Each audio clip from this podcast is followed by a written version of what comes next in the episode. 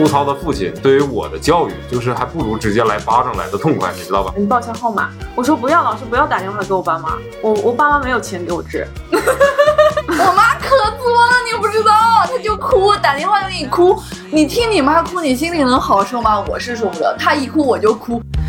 I thought you were fine, now you don't wanna talk. Can you tell me what is Hello，大家好，欢迎又来到这一期的 Workday Drinks。大家好，我是崔叔。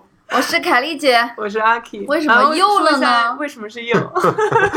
呃，因为我们刚刚录了一期，然后录了二十分钟，发现史上第一次录不下去了。太录播事故。我 我来讲吧，我们本来想了一个题目，我们就很信心满满的，每个人也准备了很多，但是录到二十分钟的时候就讲不下去了。现在这一期就是我们临时决定换的，是一个非常 freestyle 的一期，所以我们的主题是什么呢聊聊原生家庭，？Oh my god！所有人都没有准备一定好录嘛。毕竟我比较擅长 freestyle，因为每次我都不准备。其实，行行，你也有脸说，嗯，以我个人的网易云的例子来引出这个话题吧。我在很小的时候，我的父亲就跟我说，如果你未来找女朋友的话，你可能要注意几点事情。嗯就他很强调几点，希望你未来找的这个女朋友啊，或者说妻子吧，她的原生家庭能是相对来讲幸福美满的。小的时候并不是很理解这件事情，我后来逐渐长大了，我是理解他的，但是我理解归理解，我仍然不认为或者不赞同我父亲的这样的一个看法和说法。嗯哼，诚然是知道所谓的原生家庭不是那么相对幸福和美满的人，他多多少少缺少一些我们讲的安全感的问题。嗯哼，但是真正的原生家庭幸福美满与否，跟父母双方是否离异是没有什么特别大的关系的。有很多父母并没有离异的，他的原生家庭或者小时候的成长环境依然并不是幸福美满的。比如说，夫妻双方对孩子的那种关爱是不够的，是貌合神离的，或者说给的太多了。对，或者过分的宠溺的，这些都其实是原生家庭的问题。说到这个话题，我突然想到最近很火的一部剧叫《以家人之名》，你看好多哦，我不是看，我是刷抖音刷出来，抖音是追剧用的，你们不知道吗？哎，女主她从小家庭很幸福美满，但是她妈妈因为一些事情走了，单亲爸爸带着她长大，然后她有两个哥哥，都不是她爸生的，同一个村子的，就觉得这小孩很可怜，就是妈妈爸爸都不要她了，带在身边，带到城里去，然后三个人就一起长大，反映的每一个原生家庭都是不一样的。这个女主从小被溺爱长大的，整个人就很阳光、很向上、很乐观，大哥、妈妈、爸爸离婚了，妈妈就是嫁给了一个新加坡富商，他妈妈那一家道德绑架他。一旦家里需要男丁或者有什么事情，你就必须来照顾我，因为你是我生的，这个还稍微好一点。二哥呢，被爸爸妈妈抛弃的那种，爸爸妈妈都不来找他了。后来他长大了，他爸有一天突然出现了，说我是你亲爸，真是都很可怜，但是三个人都很温暖。这个家庭就是女主她爸爸对他们很温暖啊，爱的滋养，让他们长大。虽然他们经历这个磨难那个磨难，但是健康的成长那种，也很感恩，都是很善良的人。这个 point 就在于，不管你的家庭到底是不是完整的，，对，我觉得是一个家庭氛围吧。爱是不是健康的，所以还是蛮有的聊的嘛，这个话题。原生家庭这个问题太大了。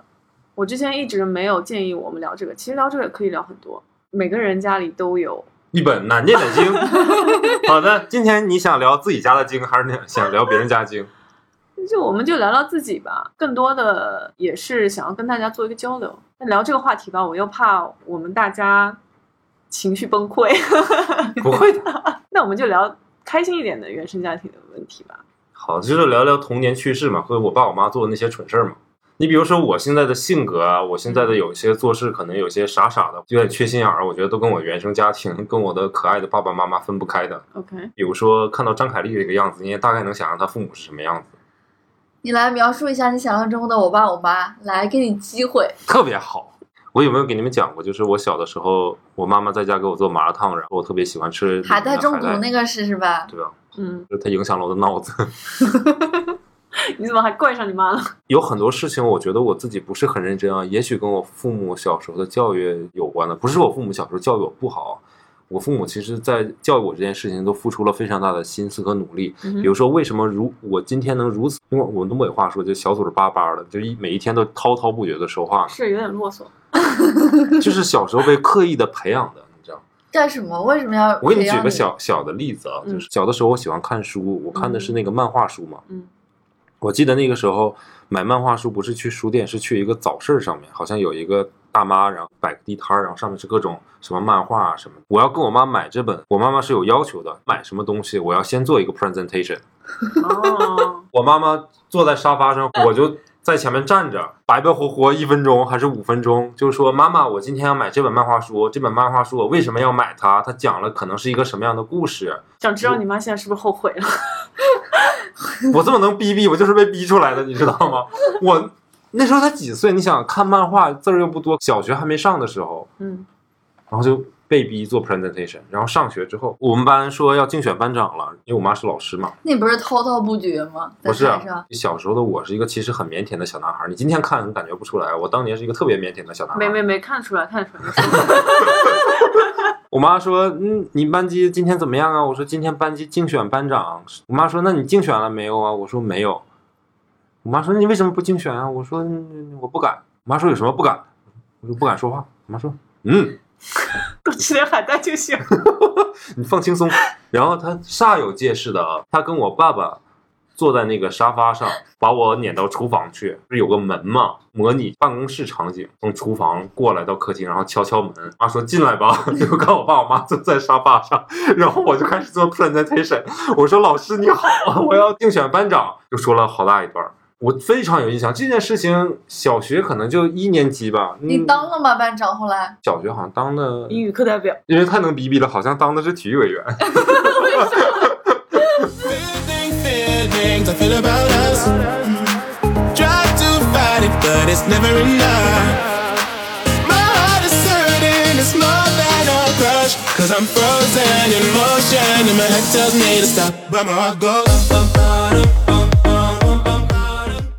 被逼迫的去练习说话，跟人主动说话，去交流，去沟通，嗯，所以导致我现在有点儿自来熟啊。这个人可能跟我一毛钱关系也没有，打个车也跟司机聊一会儿，最近活儿怎么样啊？最近车不太好打呀。你们这个车是新款吧？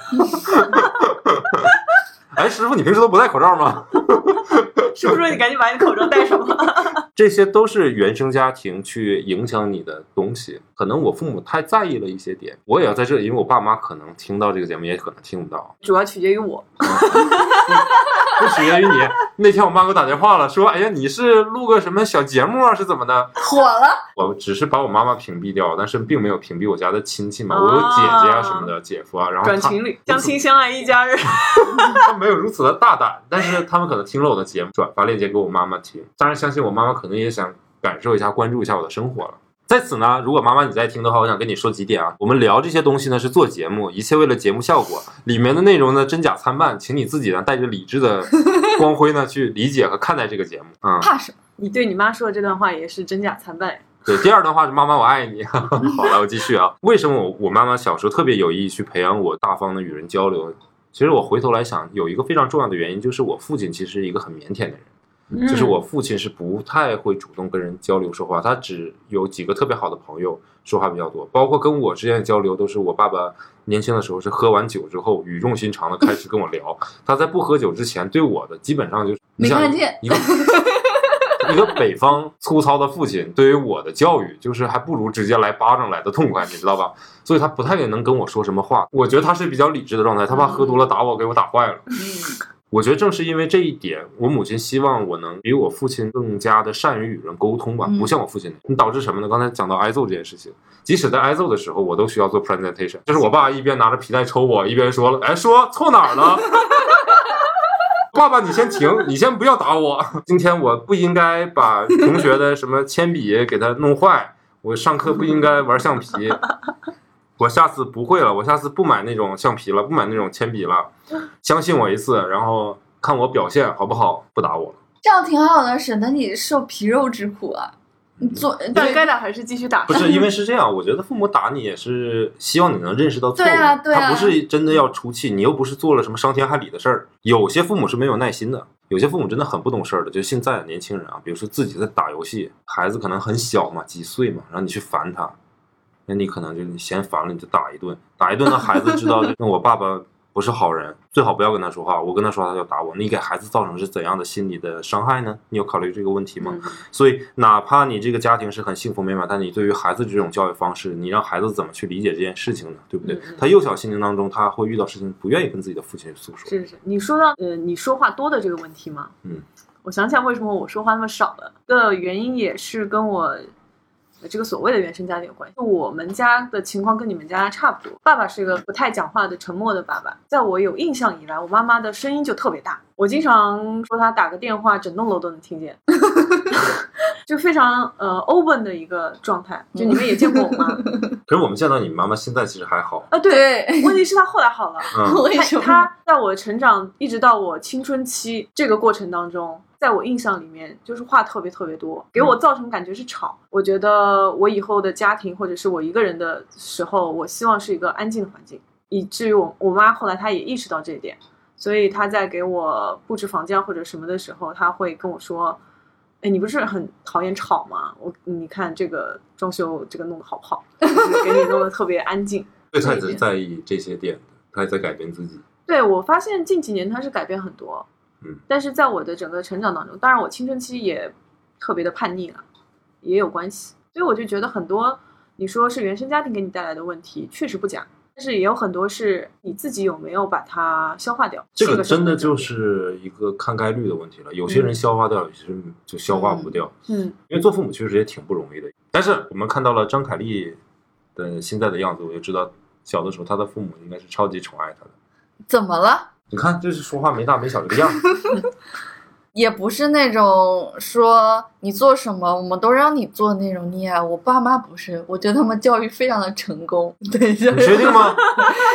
他们如果觉得这个事情很好的话，那你就尽管去多做啊。我小时候想学美术，就上去学美术；学书法就是学书法；学钢琴就是学钢琴；想学舞蹈就是学舞蹈。他每样都让你去试，他觉得这是你培养兴趣爱好、培养个人气质的东西。都试了。OK，你最终给我选一样东西，你是不是决定了未来几年你都要坚持这个？当时选了书法嘛，他说那你一定要练，坚持练下去，起码要练到高一点的水平。嗯对，很小的时候还是会闹些脾气，专门写的很丑，或者写那种小小字，说爸爸妈妈坏话的那种，但是被他们看见，宣纸的边边上缝缝里写。我妈今天对我怎么怎么样，因为我没好，英 文我就写在那儿，好可爱。然后被我妈发现了，妈也没打我，她就说当时跟我们说好了的，说你要认真写下去，坚持下去的。我想想也对，不能自己说出这句话就后悔了，然后就要练下来。他们就是有原则在的。我觉得大是大非面前，嗯你的父母肯定是没有问题的。但是我问个小问题，比如说你很小的时候，你想买一个东西，你父母会给你买吗？或者说你会撒娇吗？会通过什么方式吗？就是他们到最后最终会不会妥协？我记得那时候我们不是流行那个数码暴龙机？什么东西啊？是不知道。哎呀，我们是不是一个年代？就是神奇宝贝、数码宝贝，然后喂那个电子宠物，联机打游戏的那个。啊还有什么陀螺战士、四驱兄弟。然后呢，我就很想要，同学们都好像不能落伍，要跟他们一起玩。我说爸爸，我想买个衣服啊，我想买个羽毛球拍啊，想去学个什么乒乓球之类的，他们会同意。但是我要买游戏机，他们觉得这个东西不太好，会影响你，不管是身体发育啊，因为眼睛会盯着它，还是学习成绩什么，就心思就歪了，就死活不同意。他们就给我设定了远大的目标，就是这个期末考试你要考第几名，我就给你买。我我还记得那个数码暴龙机，二十五块钱一台。我小时候二十五块钱就很是钱了，嗯，巨款兑现自己说的话你去作去闹也没有用的，对吧？没用。OK，好，嗯你小时候有过类似的经经历吗？太多了。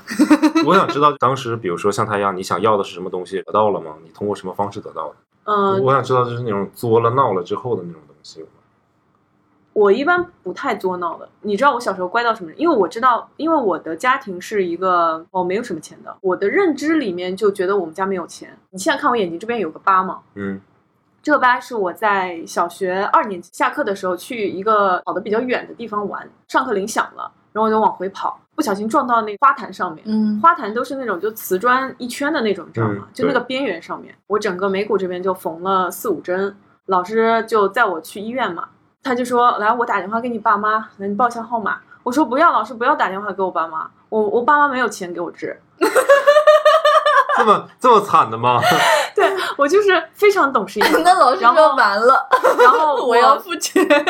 没有老师很感动，老师把这件事情告诉了我爸妈。后来就特别清楚，那个时候我爸带我去超市嘛，嗯我爸就疼挺疼我的。我爸说：“哎，你你想吃什么你就说吧。”我就记得我到了那个超市里面，环顾四周，就我想买的东西很多，挑选了一样东西。我爸说：“够了吗？够了吗？你怎么这么乖呀？穷人家的孩子早当家？”。真的。后后来我爸就拿着去付款嘛，那个皮夹子拿开，我们的那个钱嘛，嗯很多。对我印象里面是很多啦，但是我嗯现在我不知道到底多不多。然后我就说：“哇，爸爸，你有好多钱啊！”我爸就爆笑。我爸说：“怎么了？你你你你想买什么吗？你去买啊！”然后我说：“我以为没有钱呢。”我就是会多想一层，你哪来的错觉？你们家不是错觉，是真的感觉你们家连米都吃不上。没有。我就跟你讲个讲个那个例子吧。我一年过年的时候，嗯外面就有人那个讨债嘛，对，过来讨债。我爸就说：“你跟你妈去房房间吧，不要出来。”但你也知道，我生日是小年嘛，那个时候，嗯哦，那那可能就是快过年的时候。我爸把那些人安排走了之后，我不知道他怎么处理的，反正嗯走了。那天生日，我妈问我就是要要要吃什么，然后我就说我想吃一个八宝粥，就你知道那种罐头的那娃哈种，两块五毛钱，对，舀一点吃，然后再给我爸妈吃一点，就感觉特别幸福。什么呀？这都是我没有经历过的事情。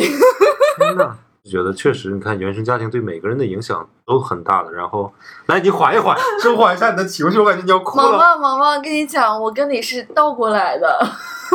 我的小时候是我爸那个时候单位效益比较好，我妈单位效益也比较好，宽家庭，但吃的上面从来不缺，想吃什么就有什么那种。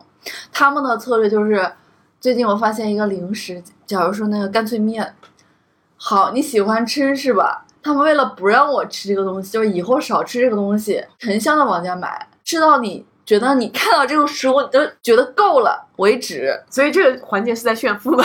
不是不是这样，干脆面能有多少钱？我我那天还跟另外一个朋友讲，我就说干脆面这个例子。嗯，小的时候不是那个干脆面里面我们有小浣熊一百零八将？对对对，你知道吗？你知道吗？那个时候你讲的是集齐了，我也给你讲一个跟阿 K 一样的故事吧。就是我小学的时候，大家都在集那个卡片，嗯我没有那个钱去买干脆，我是怎么样？中午的时候。小朋友们他们有钱，我跟他们一起去，钱的人可能会买个五包十包，为了里面卡片。他面是吃不完的嘛，然后他会给我塞我一两包，然后吃人家那个面。我你怎么这么机灵呢？我不是机灵，我是买不起的，我没有钱。哦说你家里可以一箱一箱的给你买，可是我是捡着人家不吃的那个面在吃。我小时候其实有一些很还蛮难过的一些经历的，我不知道是因为我家里人比较节俭还是怎么样。东北其实并不富裕嘛，而且我父亲也是九十年代的时候，北方是有一个下岗的一个时代的，环境周边的很多亲戚啊，包括我的父亲，工厂也都下岗，都倒闭啊，蛮难过的一段时间。我那个时候年纪还很小，然后我奶奶是去那个菜场，东北买菜比较夸张，你买买很多嘛，然后她会捡那种哦，这个白菜外面这个都不新鲜了，然后就扔在地上。这不是我妈小时候的生活吗？这是我小时候，然后我奶奶跟我，我们去那个菜市场去捡人家剥掉那个菜回来吃。是，啊，我妈跟我讲了一下她小时候的悲惨生活，就是这样。不是每一个人都像你这样，父母可以溺爱你，但父母嗯溺爱你的方式是不一样。你知道对我产生什么影响？我小时候也很想吃零食的，我父母是受过好的教育的，因为在当年就嗯都已经有一个比较好的学历。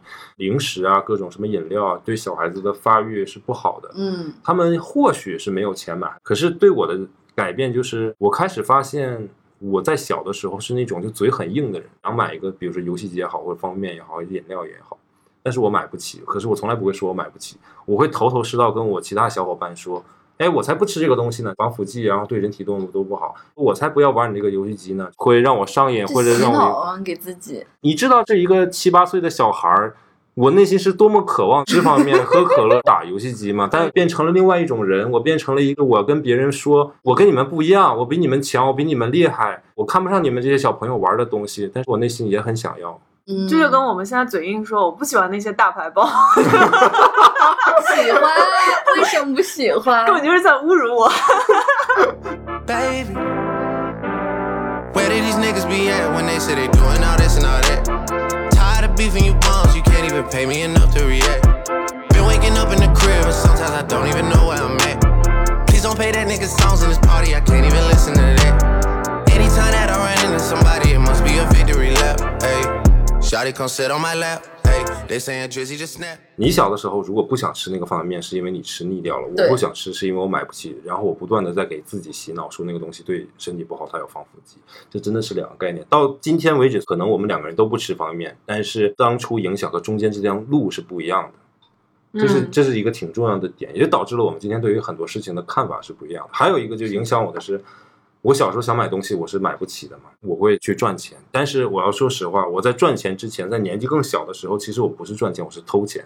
这个偷要加引号的，偷什么钱呢？就是偷家里面的钱。你知道，父母的口袋里面也许会有个零钱吧，一块啊、几毛钱啊，或者五块钱啊，摸到十块钱就是开奖，然后他们又记不住，就跟我们现在一样，你自己的衣服有孩子没有偷过家里钱吗？我想问。我也我也不是偷，就是他们皮夹子放在桌上，我就那我是不敢的，被抓住我要被打死。拿了几块钱去买冰淇淋吃了，我也没有意识到这很严重。他们就觉得你没有事先跟我讲，就翻我的皮夹子拿钱。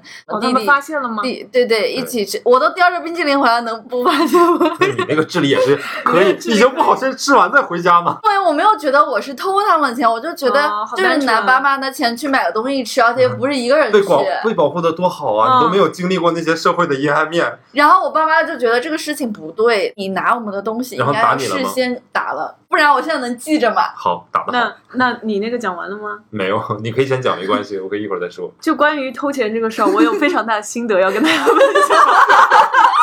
有的时候，爸妈会把一些零钱放在抽屉，五块钱啊、十块钱啊，或者硬币什么的，他肯定还有其他一些杂物。嗯想要那个十块钱，我就把那个十块钱卷起来，夹在一个角落。我先不拿，等个一个礼拜什么的。如果他们没有说，哎，我那个这边不是有一个十块钱吗？怎么没有了？没有这种话的话，我再把它拿掉。哇哦，不是，等一下，你们小时候没有每个星期固定给你几块钱吗？我告诉你这件事情，我到大学才有生活费。我也是蛮大了之后吧，我可能是上了高中，我妈每天给我个饭钱，嗯，哦，对我也是早饭钱。就我就买什么对她没有给我额外零花钱，只给我个饭钱。对对对，饭钱，我小学是一个星期五块钱，好幸福、哦。你好有钱啊！嗯，高初中可能是十块，高中是因为有包车，还有什么校车什么，可能一个月就三四百，他们觉得够了就够了，剩下的你自己支配，就这样。但其实我们家家境真的一般，大家父母教育方式不一样。他觉得这个五块钱，你就不要再让我跟你爸爸给你买铅笔啊、纸什么，你自己去分配。但是大件什么书包啊、书还是要问他们支的。那我觉得我们还是不一样。你就说买笔这个事情啊，我这是真的是今天是自己在掀自己的枷锁，但其实我觉得没什么，因为今天你回过来看都是很幸福的事情。我妈妈会带我去那种人家批发卖笔的地方去采购好几大盒，这样回来就很便宜。其实、嗯它不存在说给我一个零钱去你买一个你喜欢的笔这个事情的，哦你明白吗？我我妈妈也是，每个月最幸福的一件事情，除了三四块钱买一本青年文摘或者读者之外，我妈带我去学校旁边的文具店，让我去大采购笔，去挑我喜欢的笔。那时候那个笔芯还带香味的，然后上面还有对对图案，对对，不对？有好多，就是文具大采购嘛，每个月一次嘛，我特别开心。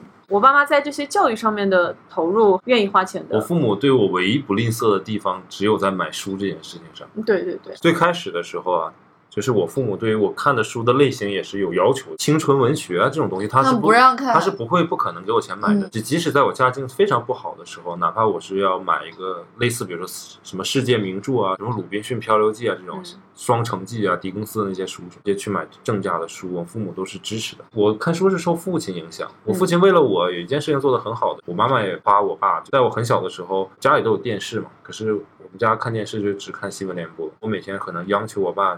就是我要看个动画片，好像之前有大风车吧，嗯，可能看嗯大半个小时大风车，到看完新闻联播，就那段时间正好在吃饭，可能一个小时之后电视是不看的。他们两个人再想看电视也不看电视，啊，看书。这么强嗯，他们让我看，但是看完要写观后感，就是你看了这集动画片，对不对？你写一篇日记。哇，我真的觉得我是心眼最多的小孩儿了。有一个非常好的是我妈不限制我看书和看电视，嗯哦，但是她限制我看电视剧啊，非常支持我看动画片，因为他觉得动画片非常的启蒙人的智力。嗯嗯从五点半到六点半之间吧，就新闻联播之前这段时间嘛，动画片我就这看我看那个，那个看我看那个，嗯我就看得非常的开心，而且我真的是很喜欢看电视这件事情，因为我后来也选择了这种专业嘛，对视觉类的东西非常感兴趣。他们不准我看那个晚上的八点黄金档的那些电视剧，怎么办呢？可是他们要看呀，他们在他们的房间看，那我怎么办呢？在外面找了一个收音机，用那个收音机收到那个电视台的哦频道，然后我就脑补，去听我就？听那个声音去想那个剧情。啊，Oh my god！对，我觉得这对我来说还影响挺大的。这个我想到高中的时候，朋友们不都是有什么 MP 四、MP 三这种东西，嗯，我就我就说妈妈，我想用这个学英语。跟崔叔一个套路。记得我们家住在一个很小的一个平房里面，嗯这个平房前几天拆掉，我妈给我打电话了。嗯，你说我们家有房子拆了，拆到钱了，拆到墙了，但是非常非常的少，因为那个房子很小很小。出生的时候我是住在一个房，大概三岁搬到那个房子，到小学二年级都住在那个房，面积可能也就十五个平方。冬天下大雪的时候，因为东北那个时候小的时候雪很大，嗯那个没有两米也有一米八的门嘛，正好埋到一半都是雪，你知道吗？OK，这是前几啊，就是小时候我们是住在那个地方，晚上我连晚上睡觉的时候，要不然是跟他们两个人睡在床上，要不然我是睡在沙发上的。就它既是房间，也是客厅，然后电视也在那儿，嗯然后也是餐厅。嗯，门推开，就我说为什么有厨房？就厨房，然后那边是洗手间。这搁上海能租好几间。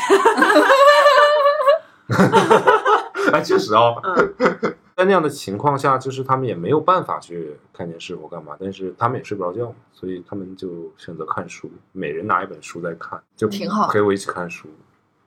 包括我爸现在也不太看电视剧，我妈还好，就是什么都看，啥都能看进去，嗯 也不太挑。你们刚刚听我，可能就觉得我小时候生活的还挺富足，其实不是。我五年级之后才有了自己家的房子，五年级之前是借住在我太爷爷的房子里面，单位分给他的房子，他住一层，然后我们一家人住二层的嘿，然后看看，这就是差距嘛！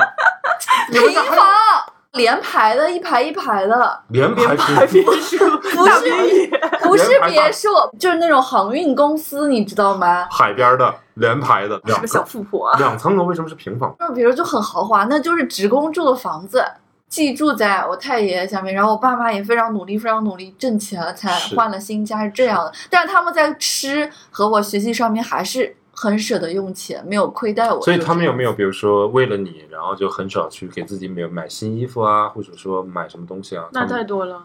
小富婆，请问你小的时候，你父母有亏待过自己吗？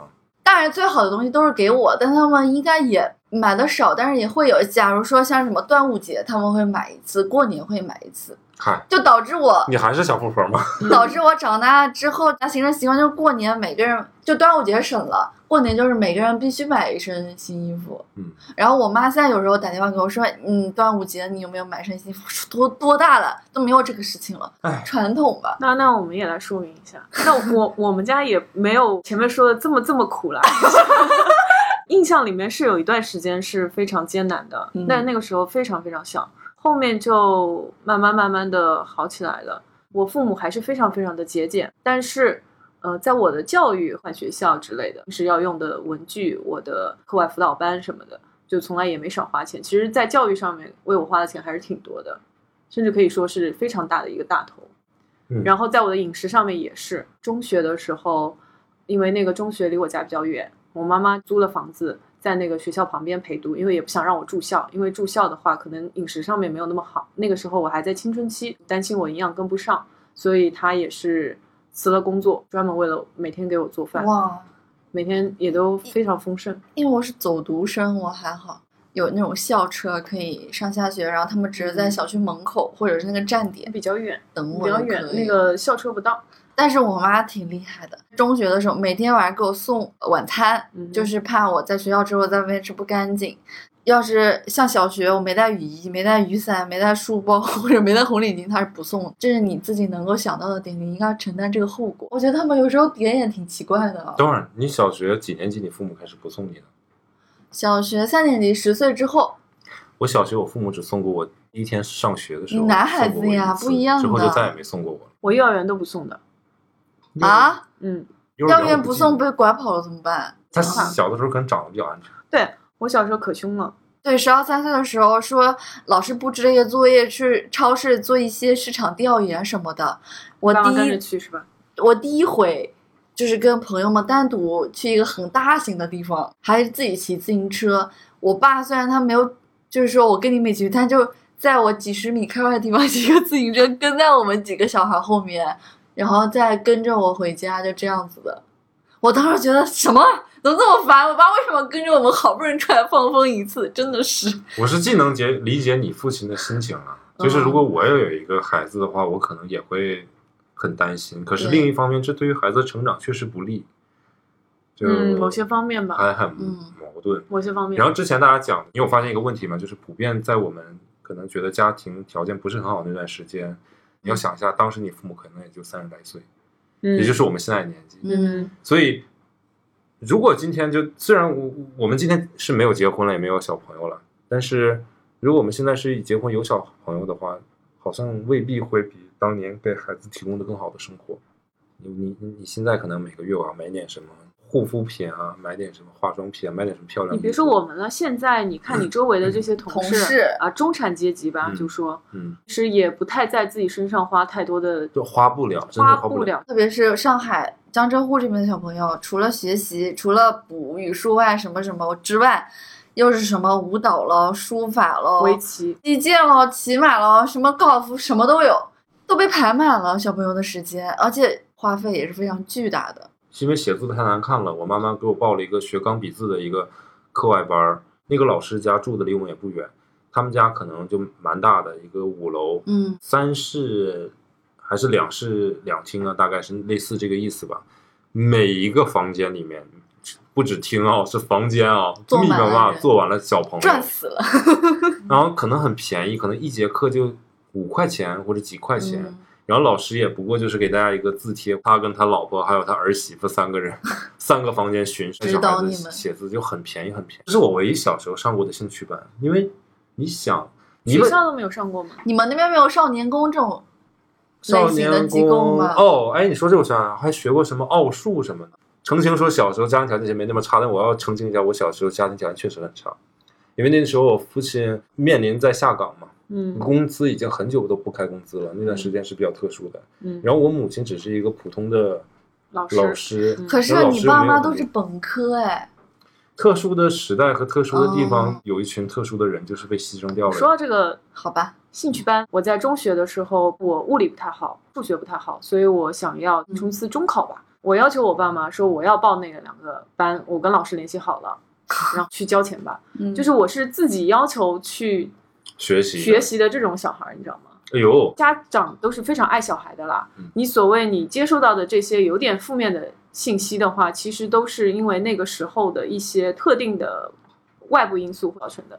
而我反而现在想起这些事情，我觉得是对我的成长和我的性格养成有很大的帮助的。是的，哎呦，你终于把题拉回来了。我刚才还在想，我这题儿怎么回来呢？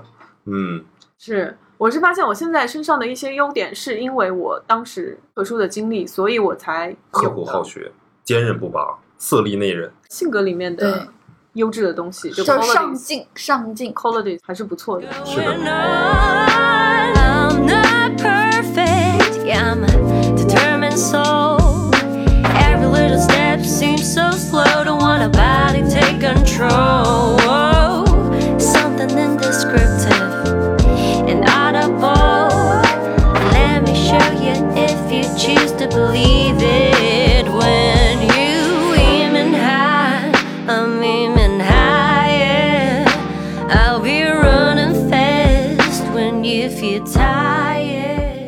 刚才其实有一段没说完，差了这么长时间，我接着说。就小时候不是不给你买东西嘛，所以你你可能会养成一个偷钱的不好的习惯。还有一个就是，我小时候就很小的时候就开始学会去赚钱了。第一件赚钱的事情就是卖作业。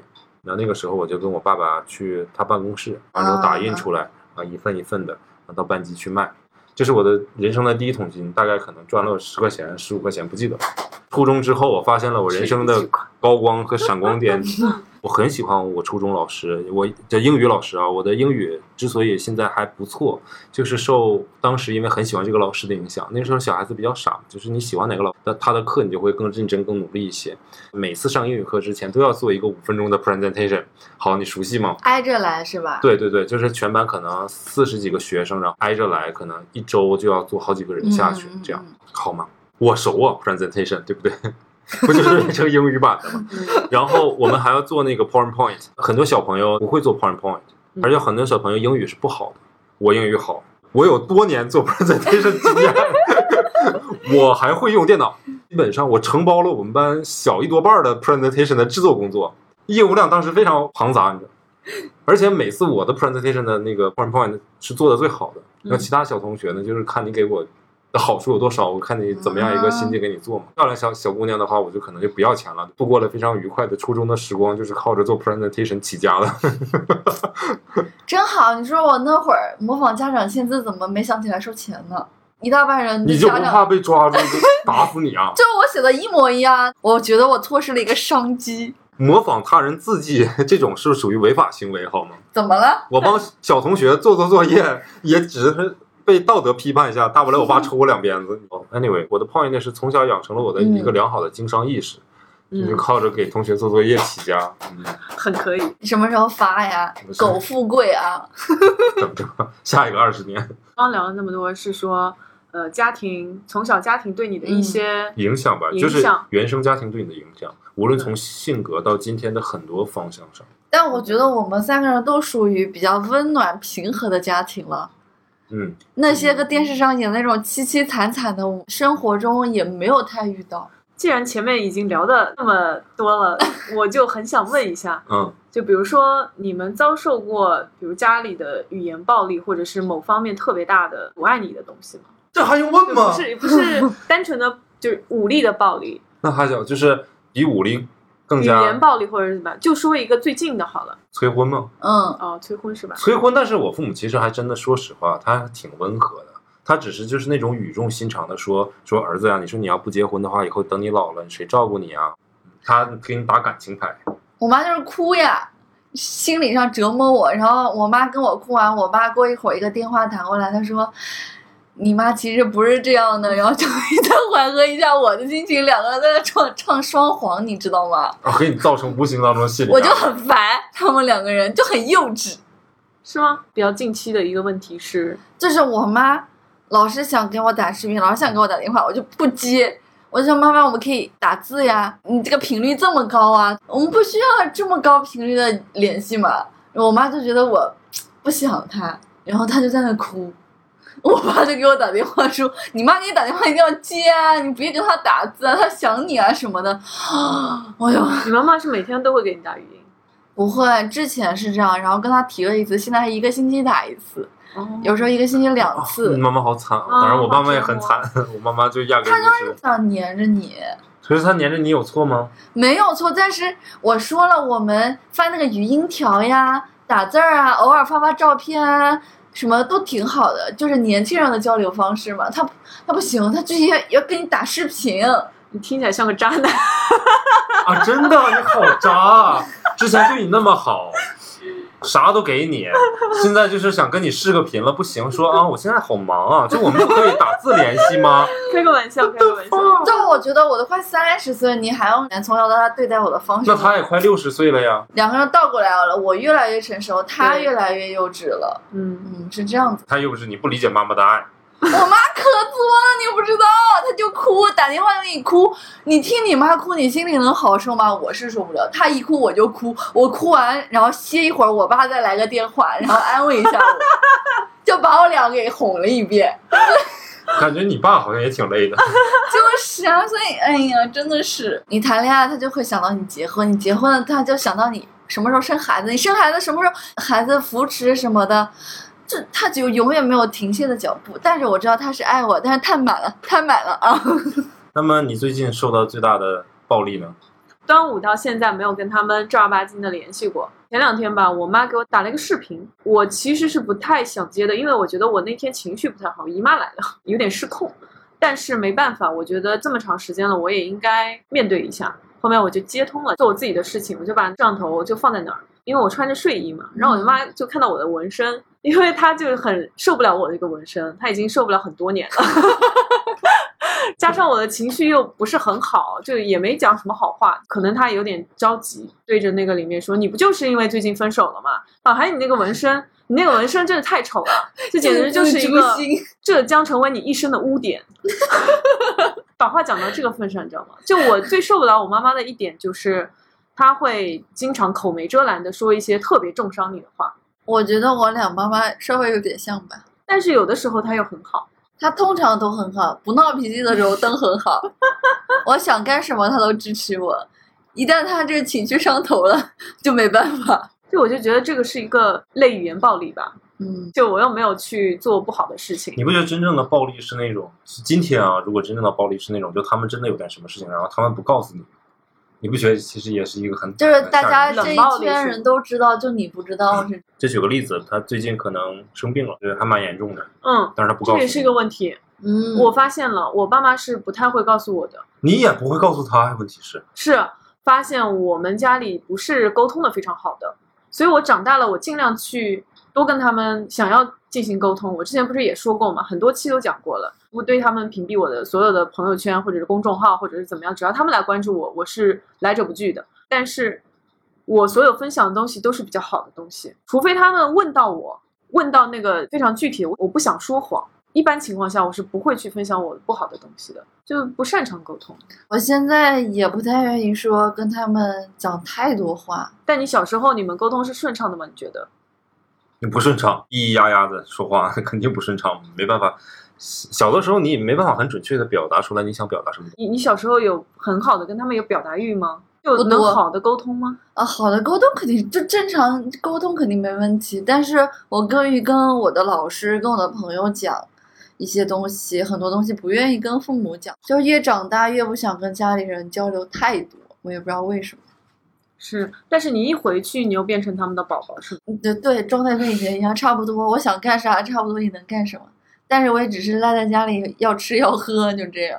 那你有没有发现，在家里的时候，就自己就变得特别的懒惰？是啊，你看，你看，我们常年在外，只有长假或者是春节的时候回去，嗯，那就仅存的几天还不对我好一点，还想还想让我跟着你一起哭吗？我不要。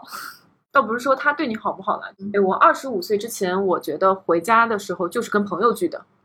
我会把我的每一天白天安排的好好的，就比如说我今天跟你去喝下午茶，我就约了一堆姐妹。第二天我们又去逛个街，我再出去，然后我们在外面看个电影。但是我现在大部分的时间，不是百分之八十、百分之九十的时间，我都是赖在家里，就我不愿意再出去。约妈妈去喝下午茶、逛街、看个电影。对对，对对。陪她去什么菜场啊之类的吧。但是我不是是刻意去做这件事，我是真的享受这件事情。是的，是的，真的是改变了。你在上海的那种状态和在家里的状态完全不太一样。有好处是你想做什么事情，你立刻就去做掉；但在家里就会觉得我也没必要做这些，每一天的时间非常的充沛，但就是不想去做这件事情。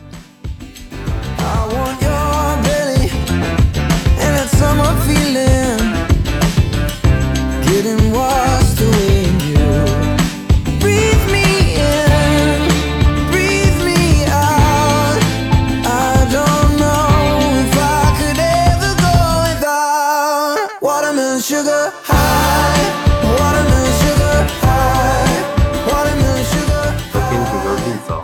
如果你是一个七岁的小女孩儿，有一天你在商场里面看到一个裙子很漂亮，你很喜欢，特别想买，但是你知道你家里没有那么多钱，这个时候你突然看到另外一个小女孩儿缠着她的爸爸，然后给她买了这条裙子，嗯然后你再仔细一看呢，那个人原来是你自己的爸爸。那不是暴击吗？如果只是你在小女孩、小男孩这个年纪，就会造成非常大的一个创伤的东西，这还是一个程度很浅的事情。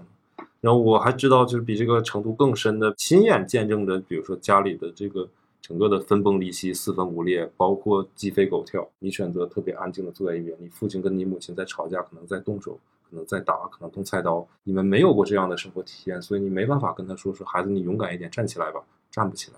我爸妈打过，我在旁边。这个和你不是和事佬吗？我不是。那个时候年纪啊还小的时候，我是这我告诉你，样的我就我就把门一关，我就不听了。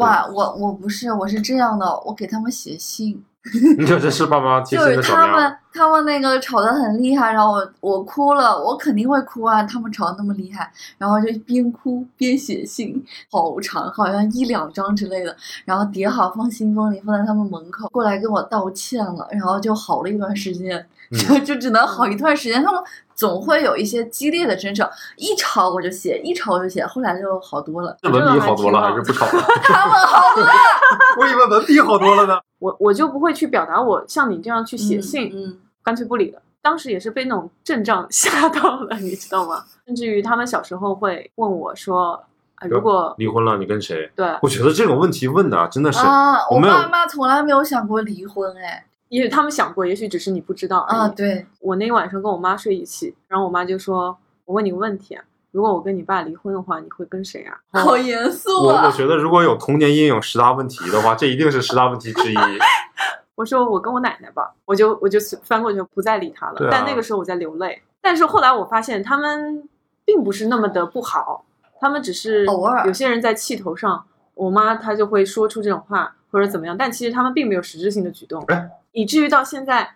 他们之间的相处模式，有的时候还是会吵吵，在我听来很重伤。嗯互相 恶语相向，对就不能不能入耳的，对。但是对于他们来说，是一个舒服的相处距离，就很难理解，你知道吗？我是后来才发现这件事情的，看到 interesting，就觉得挺关于他们问我这些问题或者怎么样，我都一概不正经回答，也不去细想，因为我知道这个事儿也许他没有我想象的那么严重，只不过我是擅长于人家对我轻声细语啊，不要用脏字啊，好好的沟通。我我我跑个题啊，所以如果现实生活中，比如说现在，如果我类似像你父亲那个角色，然后我遇到一个女朋友或者老婆，然后她这样对待我，我应该跟她离婚吗？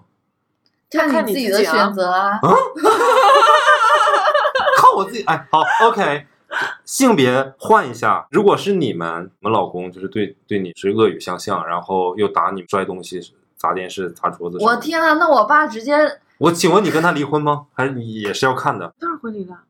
那为什么我要看？不是啊，男的也是人嘛，就是人的容忍程度，而不是说你的性别决定什么东西，就是看你自己啊。你的意思是这件事情如果是在你身上，你就会选择比如说，？比如说我们有一个朋友，嗯，呃，他们互相之间殴打，打到出血去 警察局那种的殴打，嗯，他们可以忍受啊，他们也许可以继续在一起啊。但是换作是我，也许他对我高深一点，我就不太想理他了。只要他敢动我，他就死定了。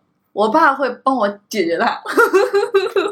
我倒不是说家长，就我单方面的不能忍受一个人长期对我吼叫，对啊，不要说动手了，所以嗯，这个是个人心理承受能力。要找到一个合适的人嘛。就嗯如果两个人都喜欢打架，其实也无所谓，那是你们的爱情方式。也挺好，每天挥菜刀还相爱。每对 couple 之间相处模式真的不一样。嗯我我现在就发现我爸妈的那个相处模式，我还挺不能适应的，但他们其实还挺好的。我你记不记得我们节目之前好像是我们聊到了一个两个朋友中间是需要有一个兴趣兴趣点的，不然就没办法长期的作为一个好朋友嘛。兴趣点是挥菜刀不，吗？我突然想到了我父母的可能人生度过七年之痒的兴趣点，他们终于找到了，就是一起打我 这也是一个啊，孩子，就是他们的他们的共鸣。嗯，你说他气不气人？真气人！要不要揍他？我我爸经常瞪着眼睛，咬着牙，然后跟我妈说：“你还不揍他？你还惯着他？”然后我妈就说：“嗯，揍。”然后就开始两个人开始打我 真的假的？啊，好开只心啊！要我爸敢动我，我妈整个家庭对我爸的事情，我阿姨、我外婆、我外公全都指责我爸，说他那你偷钱那次呢？是全家一起揍你吗？对你犯了众怒了。这种道德上的东西，他们是全家一致的。像考试成绩没考好，我爸要不小心揍了我一下，那完了，我爸这一星期都别好过。我外婆就是带头讨伐他，说一次没考好，所以你家里还是很宠你的。嗯，嗯，就我父母在这些事情上一定是达成一致的，就是不管谁先起的头，另外一个人一定感觉，哎，你怎么没先叫我呢？反正先打，之后边打边问 咋回事儿，孩子今天又咋了？为啥打那不？是打坏了吗？没有，他们也就是在宣泄自己内心的压力吧。你看三十多岁的时候，你的压力也很，你不明他们把他们的感情放在第一位，对啊，嗯，而不是把孩子当做他们生活的重心，哎呀，这就是理想的关系啊。我爸妈反正就是相互控诉。我妈有时候老答应给我买东西，她老忘了，就没没兑现。嗯我爸就是不能容忍，他说。你答应别人的事情一定要做到，不然你给小孩有一个不好的树立观。每次我妈说一会儿给我买这，一会儿买，他没实现的时候，我爸就很生气，我爸就要跟他理，只要对我上手，我妈就要跟他理论，他们就是这种关系。他们在你这是对立的，我父母在我面前永远是统一战线的。谁的童年不挨打呢？挨打也是件挺幸福的事情。但我的童年超级超级开心。好了，原生家庭对于我们的影响，我们三个人算相对比较幸福的，成长的环境各不相同，父母还是竭尽所能的在他们有的条件下给你嗯最好的生活的这个状态下面成长起来的。我自己身边，包括你们身边，也有那些就原生家庭并不幸福美满的。也许他是可能父母早年间就离异了，或者充满着争吵和纷争的家庭成长，也许是他家里面不止一个孩子，因为我们三个还都是独生子女，也要知道我们受的是额外的偏爱的这一代，他们的成长环境跟我们是截然不同的。我们还算都是在城市里面长大的，我们不是在乡下，不需要去种地，不需要去干嘛。我们也只是分享了我们自己的相对来讲积极向上的一个想法吧。我我最后要聊两句正能量的东西，是因为能听到我们节目的人啊，固然可能有跟我们身处一样比较幸福美满的成长环境那么幸运的朋友，但也会有很多并没有感受到我们说的这些东西，也许会获得不了共鸣。可是我还是希望说，既然你到了今天这个年纪了，那些曾经的过往的事情，也许是在你身上可能留下了一生的你需要去拯救的自己，但还是要相信一些美好的东西。我觉得很难吧，难很难。有很多人可能用了一生去填补他自己的童年的创伤，我知道。那对我们刚刚分享给大家的很多一部分是我们能够比较记住的一些，比如说伤痛啊，嗯或者是一些快乐吧。快乐。我讲的伤痛比较多，但其实我的童年非常的快乐，就是无与但其实伦比的快乐。其实 听下来，其实听下来，其实还都是快乐。我自己有一些好朋友，童年是非有非常悲惨的经历的，跟他们的悲惨经历相比较而言，我们的童年真的不要太快乐。你可是有很多人的小时候是难以改变的东西。我们是很知足的，我们到今天依然都很知足。朋友们，哪怕他童年很创伤，他到今天他依然也很知足，不然又能怎么样呢？因为你的这些原生家庭和你的成长环境啊，客观的这些因素其实是没有办法改变的，也是没有办法去做选择的。现在唯一可以改变的是自己的心态了。嗯，我现在听到太多的一些说我做这个事情呃做的不好，或者是我这个就是不成功，我就是因为我的原生家庭样子。我觉得不要去怪你的原生家庭。所以为什么我们之前一直我很反对讨论原生家庭这个问题？一方面是我觉得特别俗，另一方面是我真的是不喜欢这种诟病。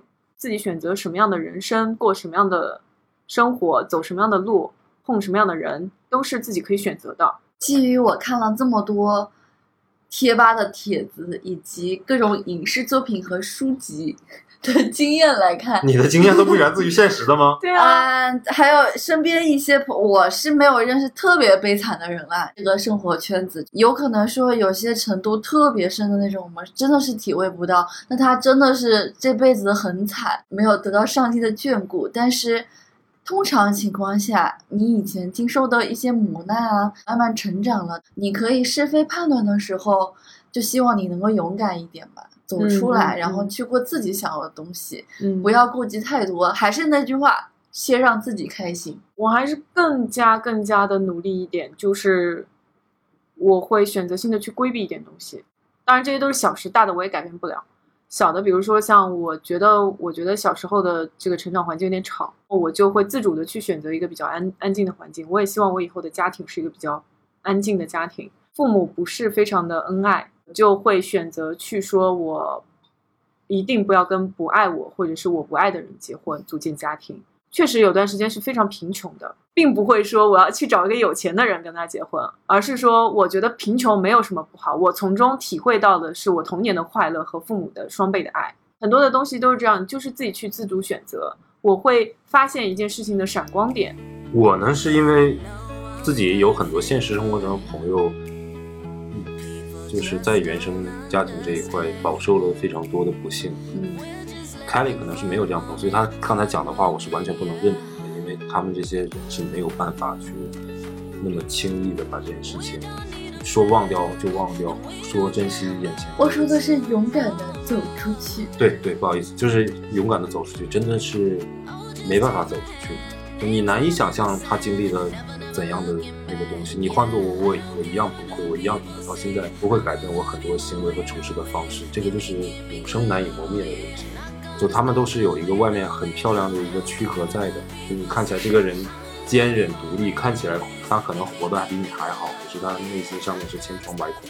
这一群朋友看起来，你只是他朋友的那个状态下，还是很开心快乐的，是你的开心果都有可能。但是当你们真的很熟之后，你了解到他家庭的过往，就是你会惊讶于很多事情，也会解释得通他为什么今天在对一些事情的看法上面让你无法理解。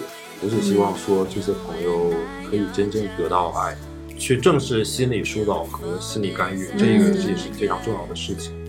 就快快给我报个班吧！其实我是有了解过的，确实，尤其比如说在上海啊，它是有这种课程，包括互助会啊、分享小组啊，什么都有的。正视这件事情嘛，每个人城市人压力这么大，就不管你原生家庭再怎么样了，就可能都很好的，你都或多或少会有一些心理问题的，只是你不正视它，或者觉得说，哎，我喝顿酒就好了嘛，跟朋友聊聊天就好了。但是没有如果你解决呀，这样对，还有一些人可能就是隐匿和压抑了太长时间的心理问题，这些心理问题也很多都是那种童年所带来的。我还是希望大家正视这个问题。那么今就 结尾就这么突然嘛？你就今天节目到这儿了，还有啥说没有？为什么如此草率？你们每个人一句话，还有啥要说的吗？我觉得这期的节目真的是非常 freestyle，要看，真的要看你剪辑的功力了。就看大家多包涵吧，也不要看我剪辑功力了。还是非常深刻的。大家也肯定也有很多的话题，嗯，大家也可以加入我们的粉丝群。粉丝群的方法是添加李姐的微信，就是叶子呀拼音小写，可以积极的在我们的节目下方留言，说出你的故事或者私信我也可以。多留言转发，然后微信的话，你记得要备注一下，不要直接添加。对，没有备注我一个都没加，我就是这么严格。祝大家度过一个美好的夜晚，考十一点，拜拜，拜拜。再见。张凯丽说再见。拜拜。